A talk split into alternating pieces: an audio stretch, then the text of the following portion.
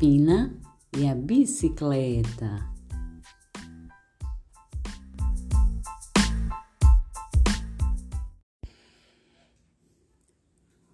Pina sempre foi uma menina muito esperta.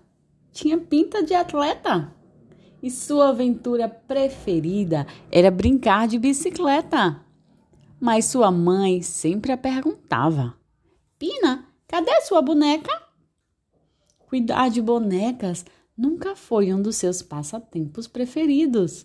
Ela gostava mesmo de passar tempo lendo livros de caçar borboletas, desafiando perigos, brincar de bola com seus amigos Tom e Dino. Era com eles que ela saía a pedalar, sua bicicleta lilás com luzes a piscar. Sem medo e sem desanimar, ela sentia o mundo inteiro ganhar. Com seus cabelos soltos ao vento, pedalando, ela nem dava atenção ao tempo que passava com seu simples movimento, embalando aqueles mágicos momentos e trazendo uma paz e grande acalento. Pedalando, se sentia potente, sempre seguindo em frente, com aquela afeição contente. Ah, mas às vezes ela não se sentia potente. De repente, depois de dar, descer uma ladeira surpreendente, se sentiu grande gente. Mas surgiu outra ladeira na sua frente, e esta era uma ladeira crescente.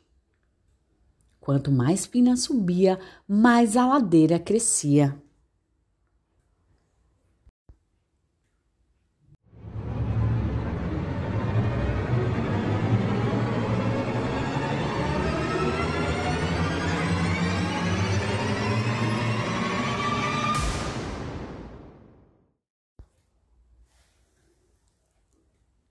Ladeiras assim ela nunca imaginou que existia.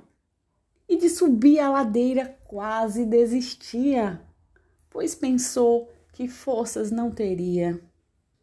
Até que Tom e Dino, que vinham atrás ali acompanhar, viram a mágica ladeira a Pina desafiar. E de longe começaram a gritar: Pina, é só você voltar! Pina, obstinada a ladeira vencer, não via que era apenas descer. Que retroceder não significava perder. Pina resolveu aos seus amigos ouvir. Aproveitou o impulso da descida para outra ladeira subir e aprendeu que às vezes, se tivermos que desistir, é porque aquele não era o nosso caminho a seguir. Mm-hmm.